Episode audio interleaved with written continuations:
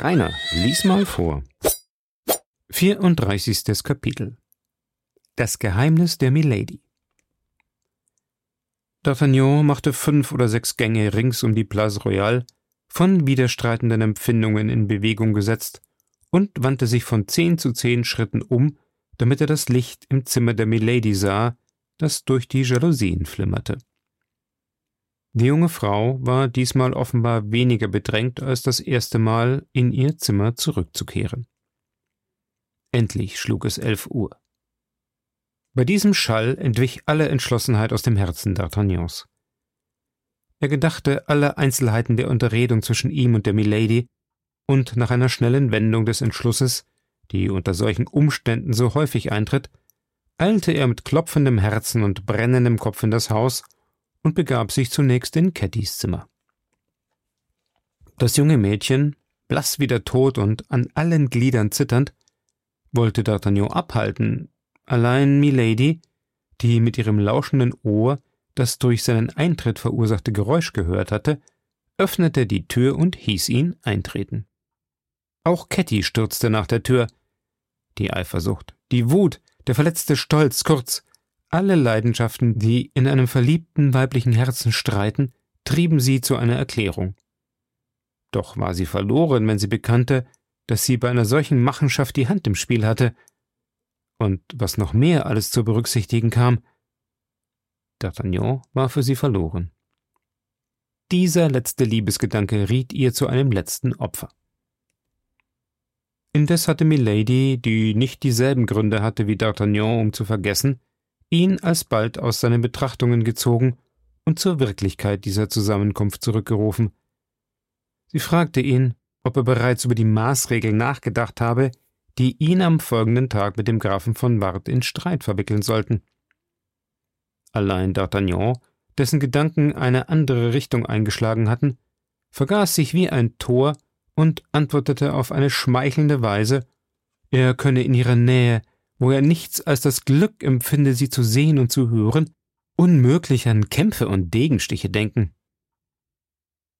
Diese Kälte für das einzige Interesse, das sie beschäftigte, erschreckte sie, und ihre Fragen wurden noch dringlicher. Hierauf wollte D'Artagnan, der nie ernstlich an dieses unmögliche Duell gedacht hatte, das Gespräch wenden, doch hatte er nicht dazu die Kraft.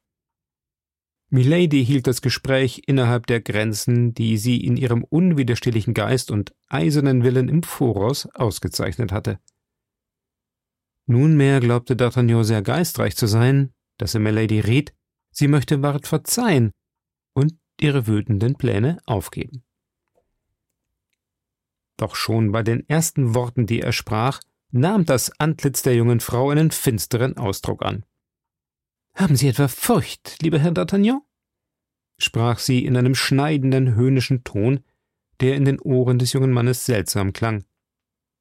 Ich denke nicht daran, liebe Seele, entgegnete D'Artagnan. Allein, wenn dieser arme Graf von Ward zuletzt doch minder schuldig wäre als Sie meinen? In jedem Fall, sprach Milady ernst, hat er mich betrogen. Und von dem Moment an, wo er mich betrogen hat, verdient er den Tod. Er wird somit sterben, da Sie ihn verurteilen, entgegnete D'Artagnan in einem so festen Ton, dass er Milady als der Ausdruck einer Hingebung erschien, die jede Prüfung besteht. Sie lächelte ihm von neuem zu. Ja, jetzt stehe ich ganz bereit, rief D'Artagnan voll unwillkürlicher Begeisterung. Doch vorher möchte ich in einer Sache versichert sein. In welcher? Fragte Milady. Dass Sie mich lieben. Dies beweist schon, dass Sie hier sind, glaube ich, erwiderte sie, Verlegenheit heuchelnd. Ja, ich gehöre Ihnen mit Leib und Seele. Verfügen Sie über meinen Arm. Dank, mein wackerer Verteidiger. Und wie ich Ihnen meine Liebe dadurch beweise, dass ich sie empfange, so werden Sie auch die Ihrige beweisen, nicht wahr? Allerdings. Doch wenn Sie mich lieben, wie Sie vorgeben, sind Sie meinetwegen nicht ein bisschen bange? Was soll ich fürchten? Dass ich gefährlich verwundet, ja sogar getötet werde. Unmöglich, rief Milady. Sie sind doch ein mutvoller Mann, ein gewandter Degen. Sie wollen also nicht lieber ein Mittel zu Ihrer Rache, wodurch der Zweikampf unnötig würde? Milady blickte den jungen Mann stillschweigend an. Ihre leuchtenden Augen hatten einen seltsam düsteren Ausdruck angenommen. In Wahrheit? rief sie. Mir dünkt, Sie nehmen abermals Anstand. Nein, ich nehme keinen Anstand, doch es tut mir wirklich leid um den armen Grafen von Wart, seit Sie ihn nicht mehr lieben. Und mich dünkt, ein Mann muss schon durch den Verlust Ihrer Liebe so hart bestraft sein, dass es keine anderen Strafe mehr bedarf. Wer sagt Ihnen, dass ich ihn jemals liebte? fragte Milady. Ich kann es jetzt wenigstens ohne Ungereimtheit glauben, dass Sie einen anderen liebten, versetzte der junge Mann mit Artigkeit. Und ich wiederhole Ihnen, dass ich mich für den Grafen interessiere. Sie? fragte Milady. Ja, ich. Und warum? Weil ich allein weiß. Was? Weil er gegen Sie lange nicht so schuldig ist oder war, wie es den Anschein hat. Wirklich, versetzte Milady mit Unruhe. Erklären Sie sich, denn ich weiß in der Tat nicht, was Sie damit sagen wollen. Hier blickte sie D'Artagnan mit Augen an, in denen allmählich ein düsteres Feuer brannte. Ja, ich bin ein Mann von Wort, sagte D'Artagnan, fest entschlossen, die Sache zu beenden. Seit Sie mir Ihre Liebe gestanden haben, bin ich Ihres Besitzes versichert, nicht wahr? Ich besitze sie. Ganz und gar. Fahren Sie fort. Seitdem fühle ich mich umgewandelt. Ein Geständnis drückt mich. Ein Geständnis? Hätte ich an Ihrer Liebe gezweifelt, würde ich es nicht ablegen, aber nicht wahr? Sie lieben mich? Gewiss. Wenn ich mich nun aus übermäßiger Liebe gegen Sie versündigt hätte, würden Sie mir wohl verzeihen?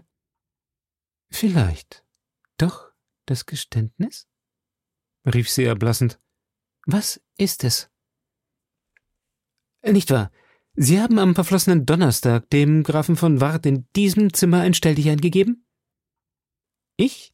Nein, es ist nicht so, entgegnete Milady mit so fester Stimme und solcher Ruhe im Antlitz, dass D'Artagnan daran gezweifelt hätte, wäre er der Sache nicht vollkommen sicher gewesen. Oh, lügen Sie nicht, schöner Engel, es wäre fruchtlos, sagte D'Artagnan, ein Lächeln erkünstelnd. Wie das? Reden Sie doch, Sie martern mich zu Tode. Dieser Ring ist in meinen Händen. Der Graf von Wart vom Donnerstag und D'Artagnan von heute sind ein und dieselbe Person. Der Unbesonnene erwartete eine Verwunderung, gemengt mit Beschämung, einen Sturm, der sich in Tränen auflösen würde. Doch irrte er gewaltig. Und sein Irrtum dauerte nicht lange. Milady richtete sich auf, blass und schrecklich, und wollte D'Artagnan durch einen heftigen Stoß gegen die Brust zurückdrängen und sich entfernen. D'Artagnan hielt sie am Kleid zurück, um Verzeihung zu flehen, sie aber suchte mit einer raschen und entschlossenen Bewegung die Flucht zu ergreifen. Da zerriss oben das Kleid am Leibe, und D'Artagnan erblickte auf einer ihrer schönen Schultern, die sich entblößte, mit unsäglichem Erschrecken die Lilie, das unvertilgbare Mal von der Hand des Henkers eingedrückt. Großer Gott! rief er, ließ das Kleid aus den Händen gleiten und verharrte stumm am Platz, unbeweglich, zu Eis erstarrt. Milady fühlte sich aber eben durch D'Artagnans Schrecken verraten. Er hatte zweifelsohne alles gesehen. Der junge Mann wusste jetzt ihr Geheimnis, ein schreckliches Geheimnis, das bisher der ganzen Welt verborgen war. Sie wandte sich um und war nicht mehr das rasende Weib, sondern ein verwundetes Panthertier. Ha, Elender, rief sie, du hast mich feige verraten. Und noch mehr. Du weißt nun mein Geheimnis und musst sterben. Sie eilte zu einem kleinen Kistchen von eingelegter Arbeit, das auf ihrem Schminktisch stand, schloss es mit fieberhaft bebenden Händen auf, nahm einen kleinen Dolch mit goldenem Griff und dünner scharfer Klinge hervor und stand wieder mit einem Satz vor D'Artagnan, der auf seinem Sitz geblieben war. Wiewohl der junge Mann viel Mut besaß, so erschrak er doch vor diesem verwüsteten Antlitz, diesen hervorstechenden Augen, diesen blassen Wangen, diesen geröteten Lippen. Er stand auf und trat zurück, wie er es vor einer Schlange getan hätte, die auf ihn zugekrochen wäre, fuhr mit seiner schweißfeuchten Rechten instinktartig an den Degen und zog ihn aus der Scheide. Ohne dass sich aber Milady beim Anblick der blitzenden Klinge fürchtete, rückte sie vor, um ihm einen Stoß zu versetzen, und hielt erst dann inne, als sie seine Klingenspitze auf ihrer Brust fühlte. Sie suchte nun, den Degen mit ihren Händen zu erfassen, allein D'Artagnan entzog ihn unablässig ihren Griffen, streckte ihr denselben, ohne zu stoßen, bald gegen die Brust, bald gegen die Augen hin und wich stets mehr und mehr zurück, um die Tür zu gewinnen, die zu Ketty führte, und durch dieselbe zu verschwinden. Mittlerweile drang Milady mit furchtbarem Ungestüm und einem wahrhaften Löwengebrüll auf ihn ein. Da aber das zuletzt wie ein Duell aussah, so gewann D'Artagnan allmählich mehr Ruhe und sprach zu ihr. Genug, schöne Dame, genug. Aber ich bitte Sie um Gottes Willen, sich zu besänftigen, oder ich will auf Ihrer anderen Schulter eine zweite Linie zeichnen. Verwünschter, nichtswürdiger, heulte Milady. D'Artagnan aber suchte fortwährend die Tür und war nur auf seine Verteidigung bedacht. Auf den Lärm, den sie durch das Umwerfen der Möbel verursachten, sie, um ihn zu erreichen, er, um sich vor ihr hinter den Geräten zu schützen, machte Ketty die Tür auf. D'Artagnan, der fortwährend manövrierte, um sich der Tür zu nähern, war von derselben nur noch drei Schritte entfernt. Er sprang mit einem Satz aus dem Zimmer der Milady in das der Zofe und verschloss mit Blitzesschnelle die Tür wieder, gegen die er sich mit der ganzen Gewalt stemmte, indes Ketty den Riegel vorschob. Hierauf bemühte sich Milady, den Stützpfeiler umzustürzen, der sie in ihr Zimmer einschloss, und zwar mit Kräften, die weit über die einer Frau gingen. Da sie fühlte, dies wäre unmöglich, so durchbohrte sie die Tür mit Dolchstößen, von denen einige ganz durchdrangen. Auch begleitete sie jeden Stoß mit einer entsetzlichen Verwünschung. Schnell, Ketty, schnell! rief D'Artagnan. Mach, dass ich aus diesem Haus komme. Wenn wir ihr nur Zeit lassen, sich umzuwenden, lässt sie mich durch ihren Bedienten umbringen. Lass uns eilen, hörst du? Denn davon hängt Leben und Tod ab. Ketty verstand ihn nur zu wohl und führte ihn im Finstern die Treppe hinab. Es war höchste Zeit. Milady hatte schon geschellt und das ganze Haus aufgeweckt. Der Portier zog auf Kettys Stimme die Schnur, während Milady aus dem Fenster rief Öffnet nicht. Der junge Mann entwich, während sie ihn mit einer ohnmächtigen Gebärde bedrohte, und als sie ihn aus dem Gesicht verlor, sank sie in ihrem Zimmer ohnmächtig zu Boden.